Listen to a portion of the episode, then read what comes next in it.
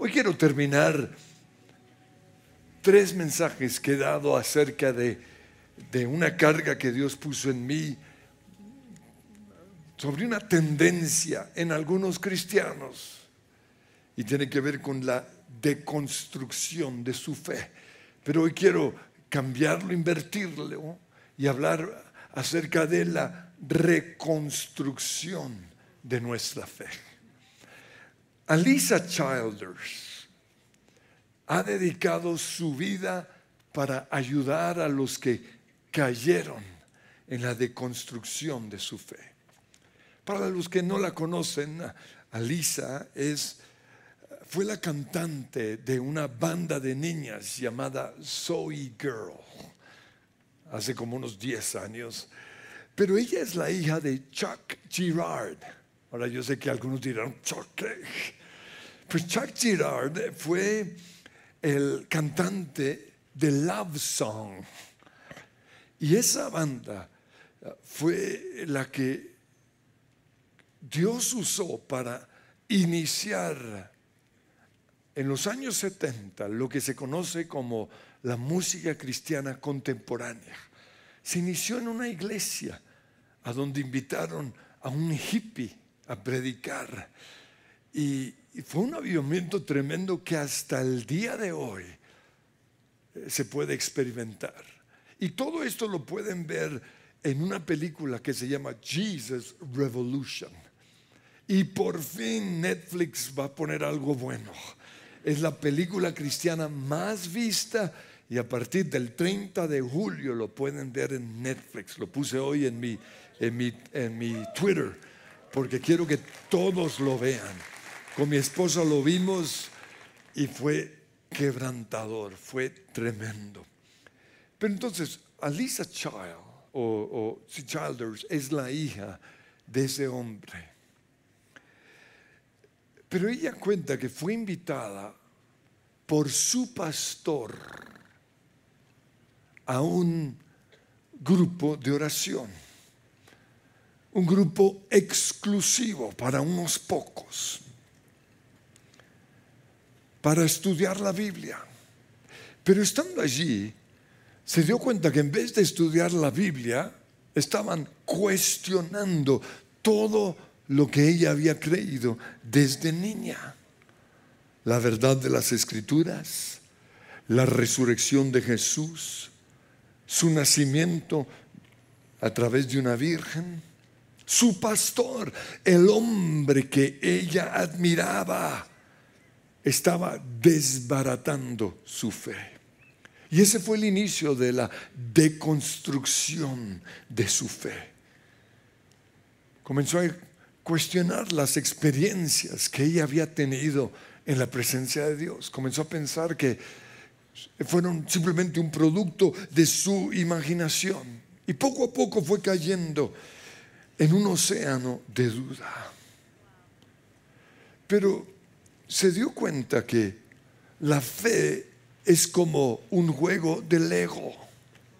Las piezas tienen que cuadrar para hacer una construcción de esta. Si llega a faltar algo o si hay algo fuera de lugar, no va a cuadrar. Así es nuestra fe. Y se dio cuenta que muchas piezas de la deconstrucción de su fe no cuadraban. En cambio, cuando comenzó a estudiar la Biblia disciplinadamente, todos los días y se volvió apasionada por la Biblia. Se dio cuenta que todas las piezas cuadraban perfectamente. Y por eso llegó a la conclusión de que la Biblia es la palabra de Dios. Y que todo lo que nosotros creemos es la verdad.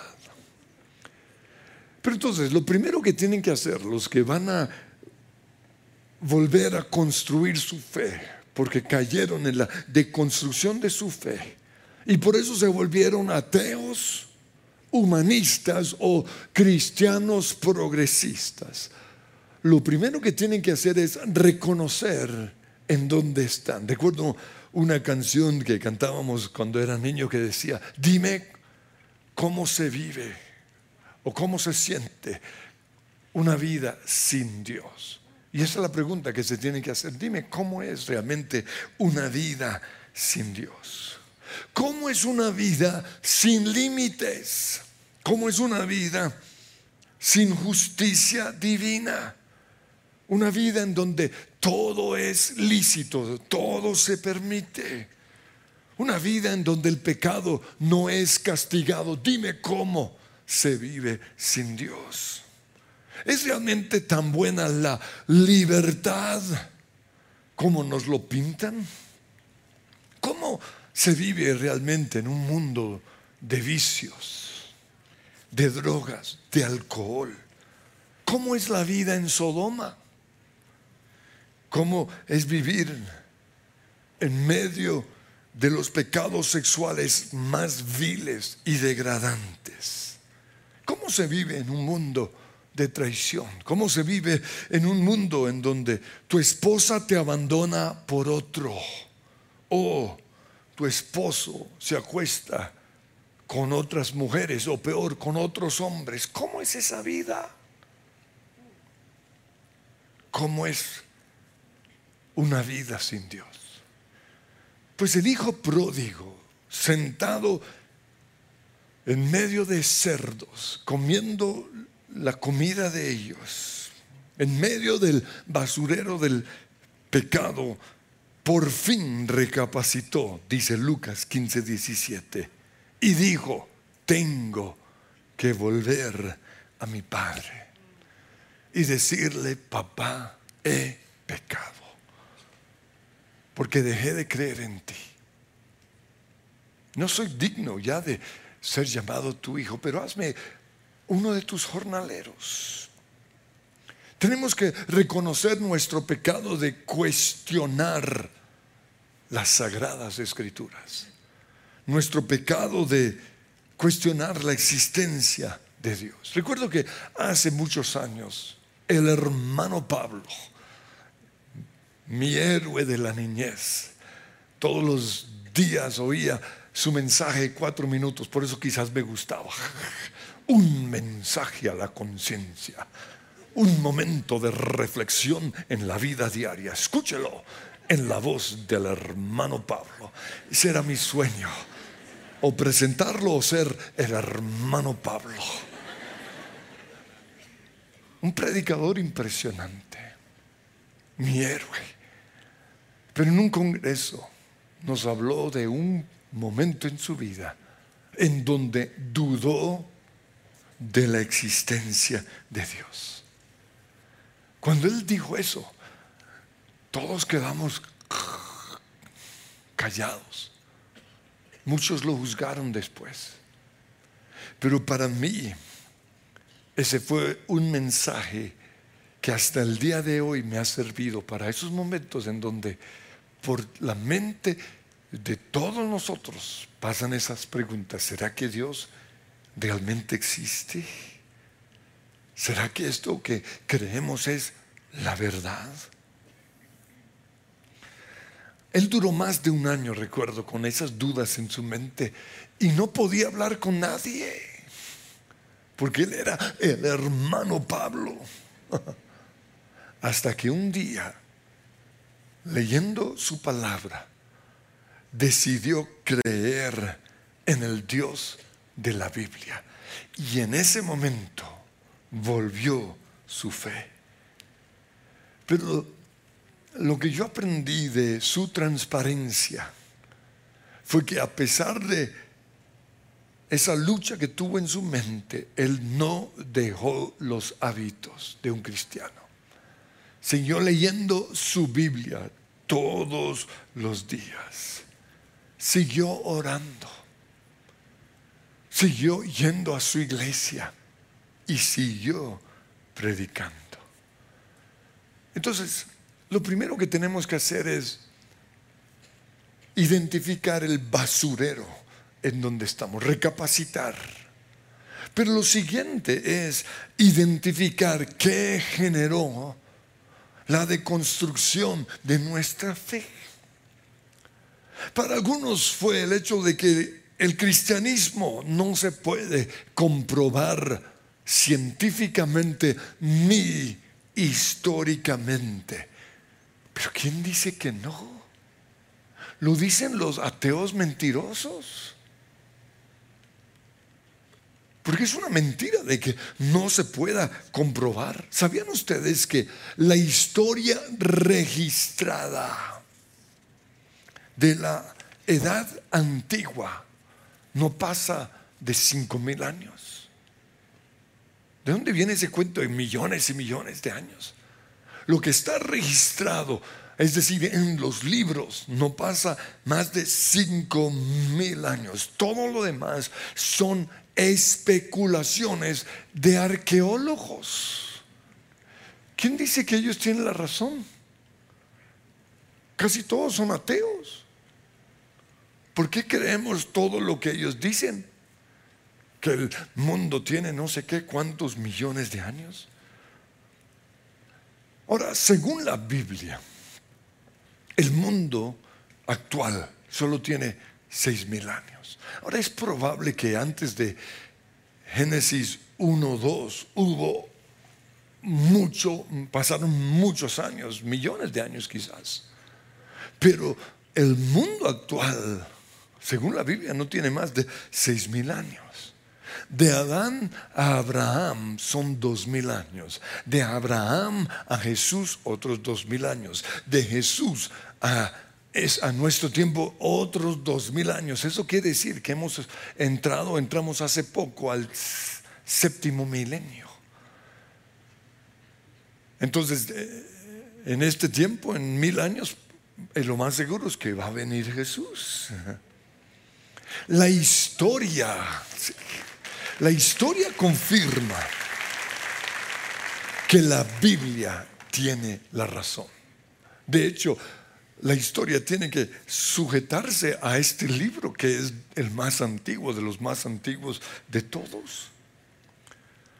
Pero muchos le creen más a los supuestos de las teorías de la evolución y a las mentiras de los ateos que a lo que dice la Biblia. Yo tengo un libro en donde se hace un paralelo entre la historia de la antigüedad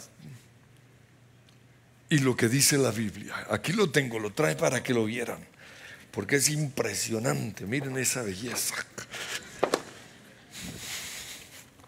Hace un paralelo. Y lo impresionante es que cuadra perfectamente. La historia de la humanidad es, tiene un paralelo perfecto con lo que dice la Biblia. Pero en segundo lugar, otros fueron quizás lastimados por la iglesia o por un cristiano. Pero yo pregunto a aquellos, ¿van a dejar que eso que te hicieron, o vas a dejar que eso que te hicieron te lleve al infierno? Porque es absurdo. No, es que me lastimaron. Sí, ¿Y qué? Pues ya pasa la hoja. ¿Por qué? Porque es, es cuestión de eternidad. Por si no lo sabes, la iglesia, las iglesias están llenas de personas que nos van a lastimar. Por eso Jesús nos dijo, perdonen, ya, perdonen. En tercer lugar, algunos simplemente quieren alinear su fe a lo que el mundo dice con respecto al sexo. Y si lo que tú quieres es esa clase de vida, quiero advertirte que muy pronto nos van a imponer la libertad sexual como un derecho humano, incluyendo el incesto y la pederastia. Ese es el mundo es un derecho humano. Otros se dejaron convencer por unos que dicen que son mejores que nosotros, porque ellos sí aman. Aman tanto que por eso no juzgan. Y por eso no creen en el infierno. Y han inventado esa clase de cristianismo. Cambiaron la justicia divina por la justicia social. Ojo, suena muy bonito, pero es un truco. ¿Por qué? Porque quitaron justicia divina. Y ahora hablan es de justicia social. Suena bien, pero no es bíblico. Hagámoslo, yo creo en la justicia social, pero lo bíblico es justicia divina. Otros se dejaron arrastrar por los que no creen en Dios. Y por eso, como no creen en Dios, a ellos les toca salvar el planeta. Y su obsesión es el cambio climático. Pero les vuelvo a repetir que a nosotros no nos toca salvar este planeta porque el final ya fue determinado por Dios. Mateo 25, 35 dice, el cielo y la tierra pasará.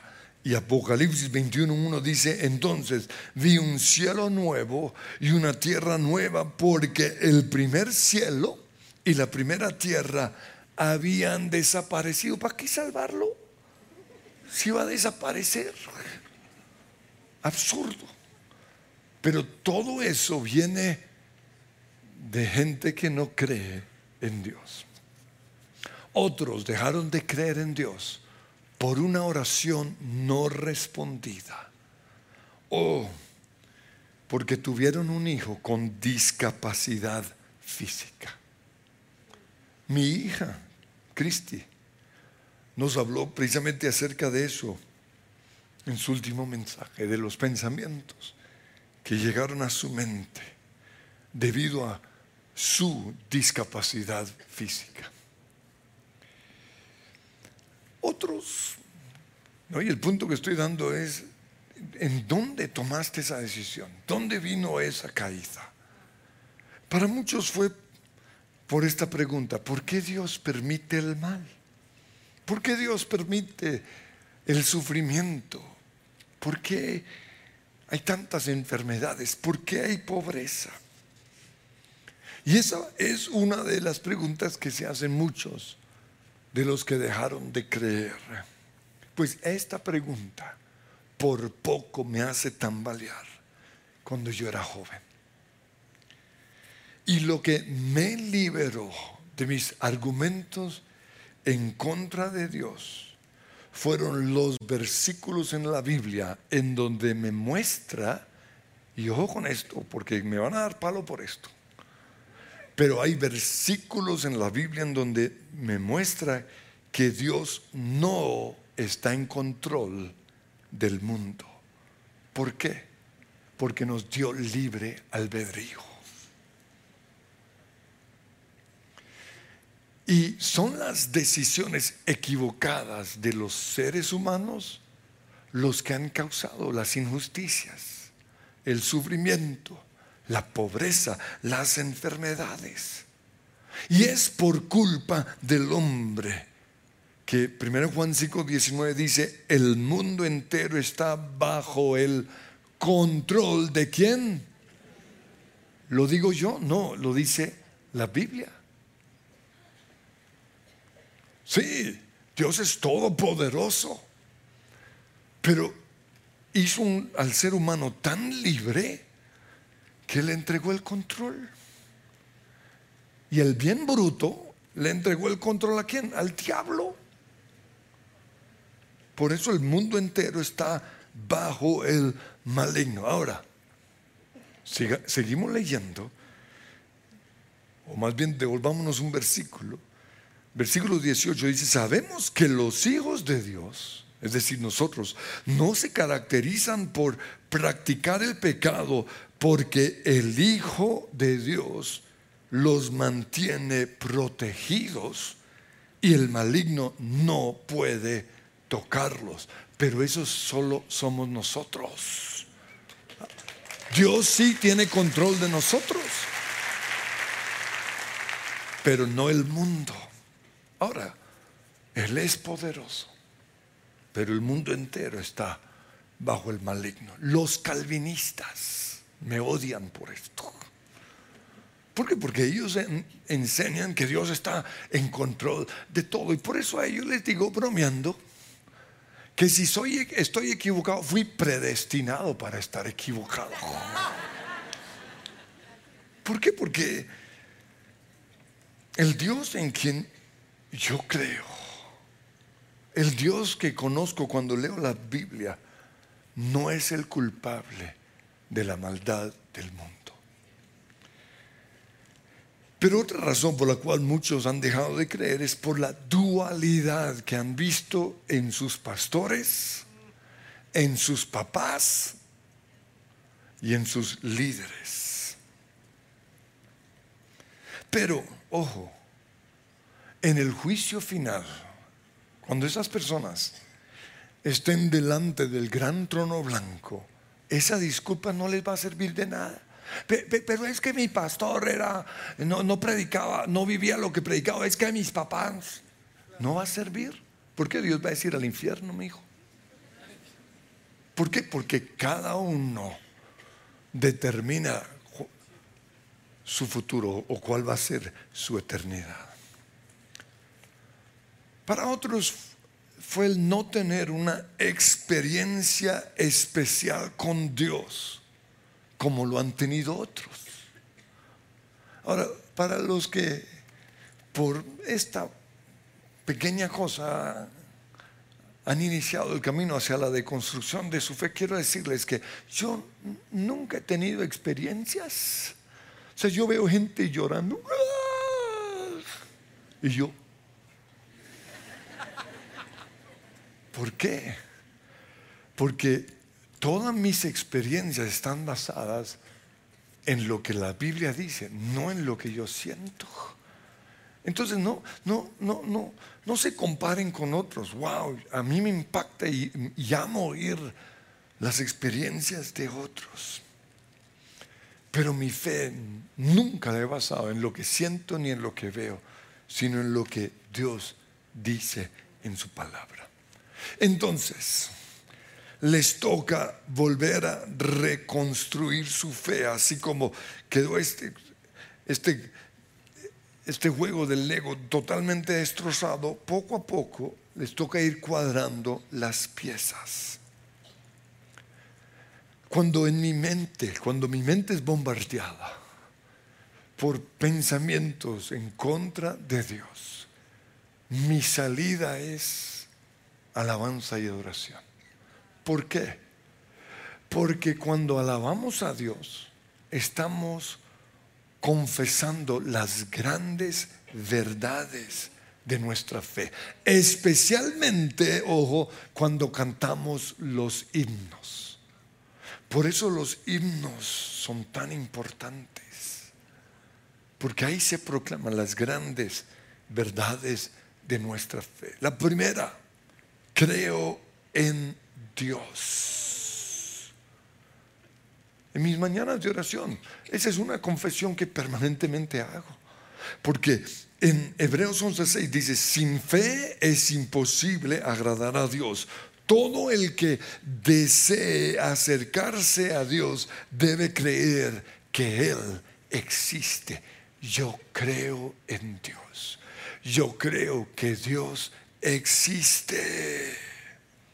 Pero no solo eso, Génesis 1.1 dice, en la nueva versión internacional, dice Dios, coma.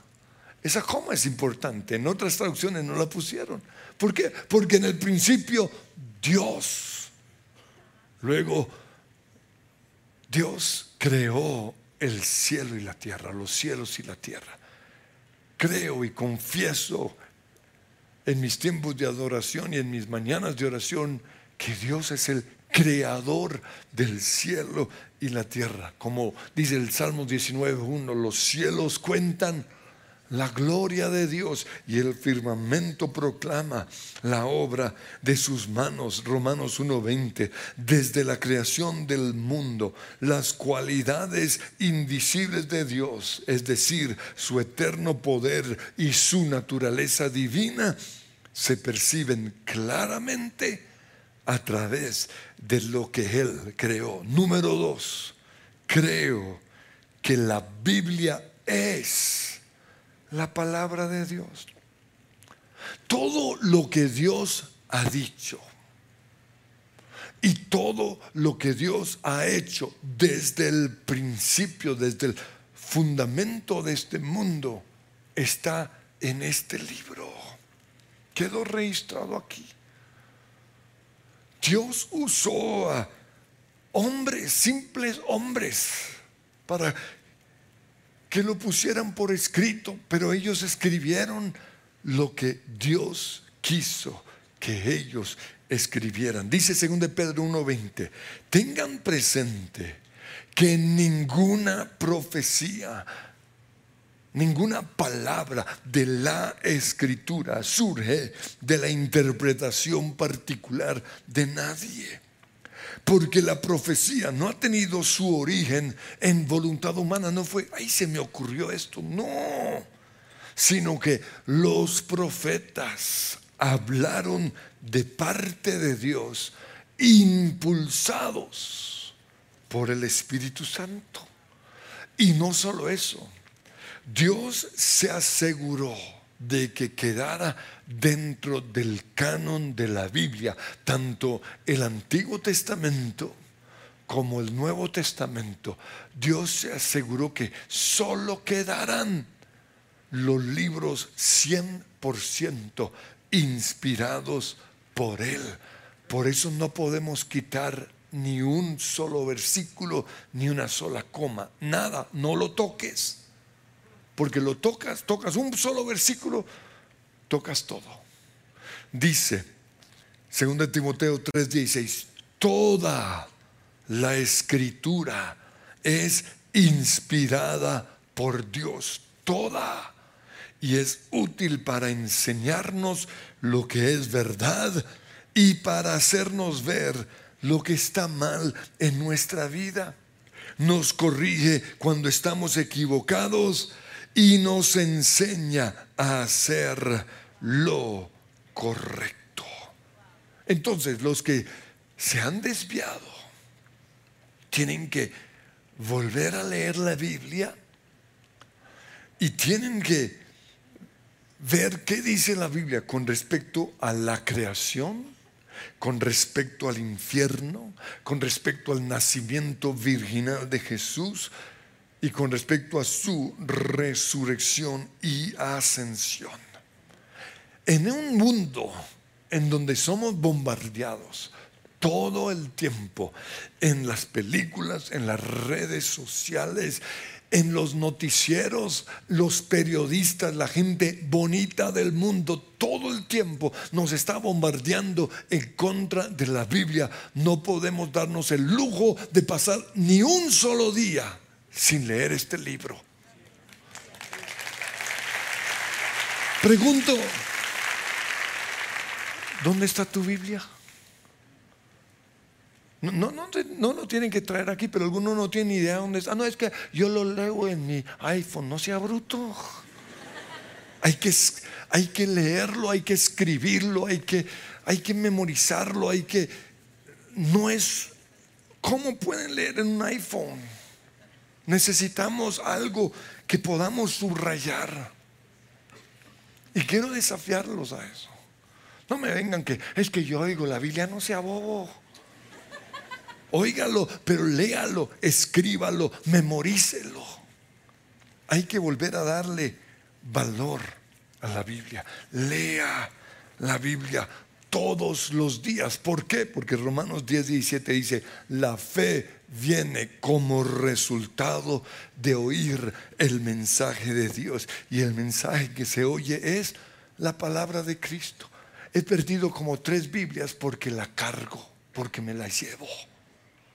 Entonces se me quedan ya leídas en los aviones y me duele. Pero al menos tengo Biblias que he leído. ¿Cuántas Biblias has leído tú? Busquen cómo volver la lectura de la Biblia un hábito. Solo tienen que leer uno o dos capítulos al día, pero háganlo. Busquen una Biblia de lenguaje sencillo. No tienen que dárselas de muy español, no. Somos chichas colombianos que nos gusten las Biblias donde nos ustedean, no donde nos vos, vosotros sean. Compren una Biblia costosa como esta. Miren esa belleza. Cuesta un millón. Ahora, ¿por qué? Porque el dólar está tan devaluado. No cuesta sino 200 dólares, pero aquí lo tienen 500 porque nadie compró. Aprovechen, no quedan sino como 10. Huele a puro cuero. Mm. ¿Por qué digo esto? Porque cuando uno se pone serio con el Señor, invierte en algo como una Biblia. Cuando yo comencé a estudiar la Biblia, me compré la más costosa tengo, esta es la, una traducción donde no usan vosotros, la Biblia de las Américas, pero también me la compré en la Reina Valera. ¿Por qué? Porque es la inversión más importante en su vida. Cuando yo cumplí 15 años, mi mamá me regaló la Biblia más costosa. Allá la tengo en mi casa. No la puedo leer porque no leo, ya no alcanzó a ver la letra. Inviertan en una Biblia bien costosa. ¿Por qué? Porque hay que volver a reconstruir la fe. Y hay que pagar un precio. Usen los colores. No me importa que cambien los colores.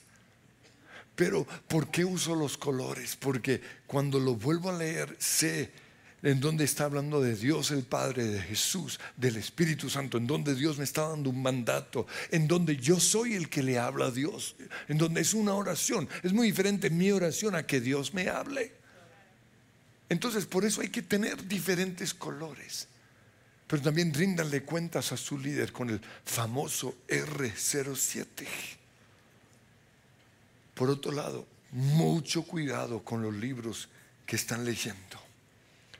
Porque leer un libro es invitar a su autor a nuestra casa. ¿Conocen el que escribió el libro que están leyendo? ¿Lo invitarían a su casa a comer?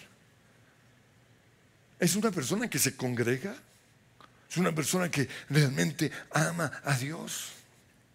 Cuidado, porque los libros que leemos podría ser la forma sutil en que Satanás está sembrando cizaña sin darnos cuenta. Pero en tercer lugar,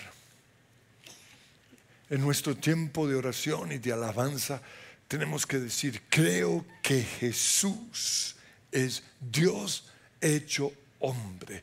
Creo que nació de una virgen. ¿Por qué eso es tan importante? Porque si no nació de una virgen, no es Dios. Jesús fue concebido en el vientre de María, virgen por el Espíritu Santo. De María recibe su humanidad, del Espíritu Santo recibe su divinidad.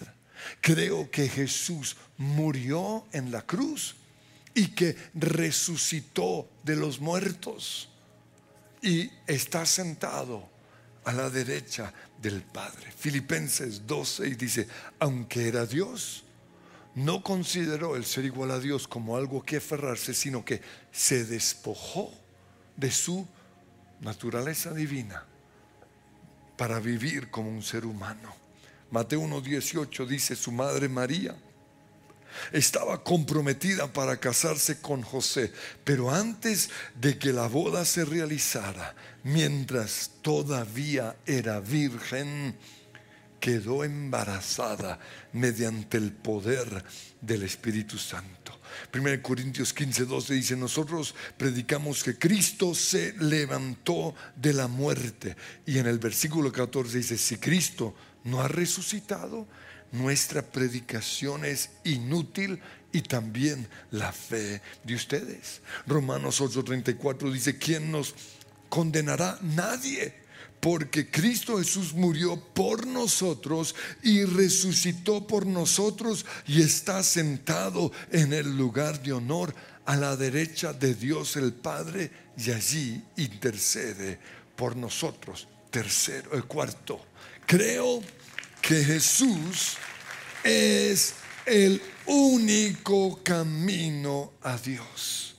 Jesús dijo, Juan 14, 6, y este me lo sé porque estaba en la pared de la casa de mi abuelito. Siempre que lo visitábamos leíamos, Jesús dijo, yo soy el camino, no un camino más, no, el camino, la verdad y la vida. Nadie viene al Padre sino solo por medio de mí.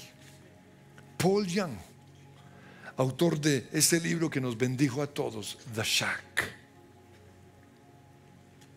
También escribió un libro, Las mentiras que creemos acerca de Dios, en donde tristemente está promoviendo el universalismo, que dice que son muchos los caminos que llegan a, llevan a Dios. Qué triste. Por eso no podemos leer cualquier libro. Tenemos que conocer lo que estamos leyendo. Y ahí también tristemente dice que el infierno no existe.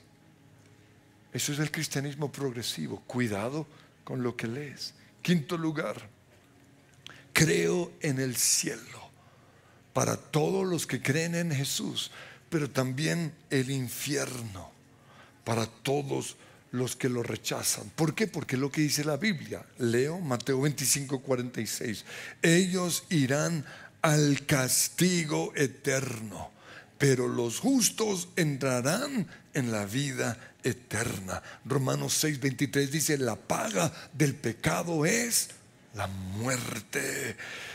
Juan 3:36, los que creen en el Hijo de Dios tienen vida eterna. Los que no obedecen al Hijo, es decir, al Jesús, nunca tendrán vida eterna, sino que permanecen bajo la ira del juicio de Dios. Daniel 12:2 dice, se levantarán muchos de los que están muertos y enterrados, algunos para vida eterna, es decir, cielo, y otros para vergüenza y deshonra eterna. Hebreos 9:27, cada persona está destinada para morir una sola vez y después vendrá el juicio. Apocalipsis 19:20, tanto la bestia como el falso profeta fueron lanzados vivos al lago de fuego que arde con azufre. Y 20:15, y todo el que no tenía su nombre registrado en el libro de la vida fue lanzado al lago de fuego. Según de Tesalonicenses 1, 7 al 9, Jesús vendrá con sus ángeles poderosos en llamas de fuego y traerá juicio sobre los que no conocen a Dios y sobre los que se niegan a obedecer la buena noticia de nuestro Señor Jesús. Serán castigados con destrucción eterna, separados para siempre del Señor. Por eso Marcos 9:43 dice, si tu mano te hace pecar, córtatelo, porque es preferible entrar eh, eh, eh, a la vida eterna manco que en el fuego inextinguible del infierno entrar con las dos manos donde los gusanos nunca mueren y el fuego nunca se apaga. ¿Cómo van a decir hoy algunos que el infierno no existe? ¿Cómo van a sacar esos versículos de la Biblia? Por eso cuando yo vi tantos autores cristianos metiendo estas mentiras, decidí solo leer la Biblia. Me cansé de leer libros. A propósito, tengo un libro ahí a la salida.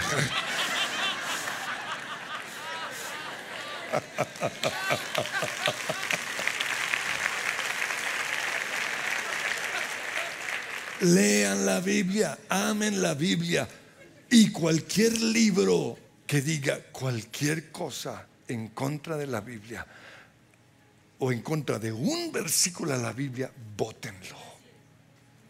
¿Por qué? Porque este es el libro, la Biblia. Pero en sexto lugar, creo en el Espíritu Santo.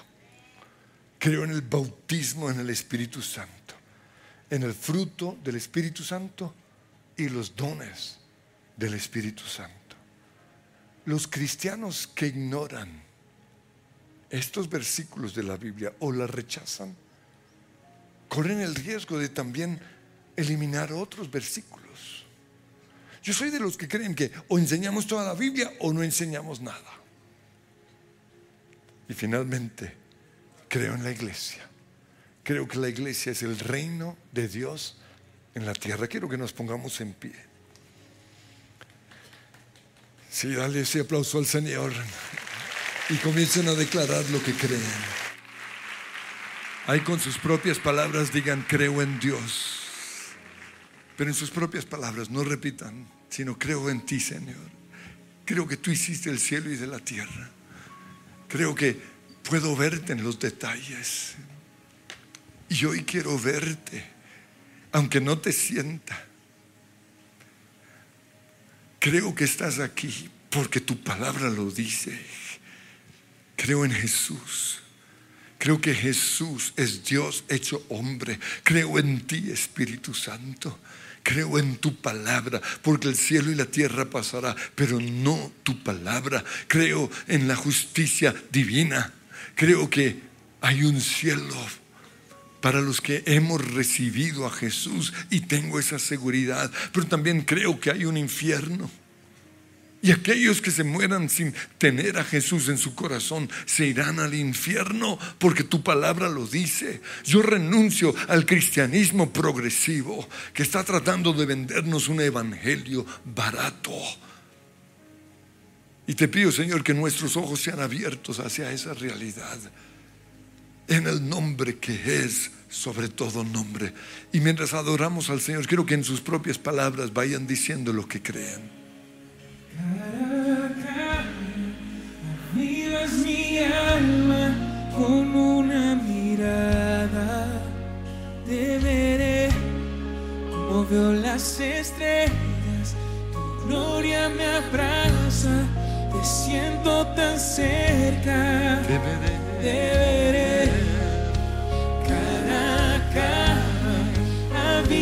Mi alma con una mirada. Te veré como veo las estrellas. Tu gloria me abraza. Te siento tan cerca. Y Señor, creemos que moriste en esa cruz y resucitaste y estás sentado a la derecha del Padre. Pero también creemos que volverás. Y cuando tú vuelvas, este mundo será destruido totalmente. Porque es un mundo en donde hay pecado, en donde hay maldad. Creemos en cielos nuevos y en una tierra nueva. Y aunque queremos cuidar este planeta, no queremos hacerlo porque por incredulidad hacia ti, simplemente para tratar de volverlo más bonito. Sana nuestra tierra, oh Dios. Pero la verdadera sanidad no está en sanar, salvar este planeta, sino en creer en el Dios Todopoderoso. Arrepentirnos, arrepentirnos de nuestros pecados, amar tu palabra. El libro más valioso, más glorioso, Señor, es tu palabra.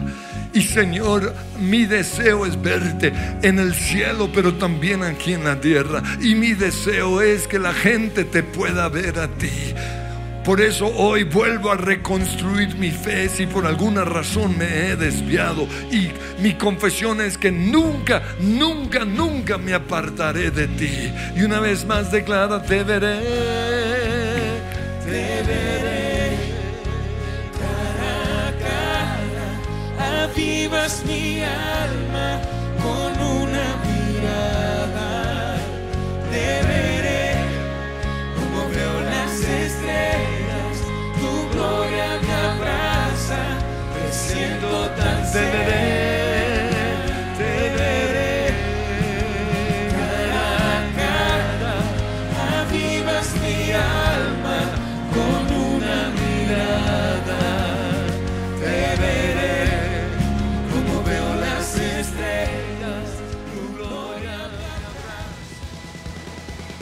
Si les gustó este video, pueden suscribirse al canal de El lugar de su presencia en YouTube. De esa manera gozará de todos nuestros beneficios.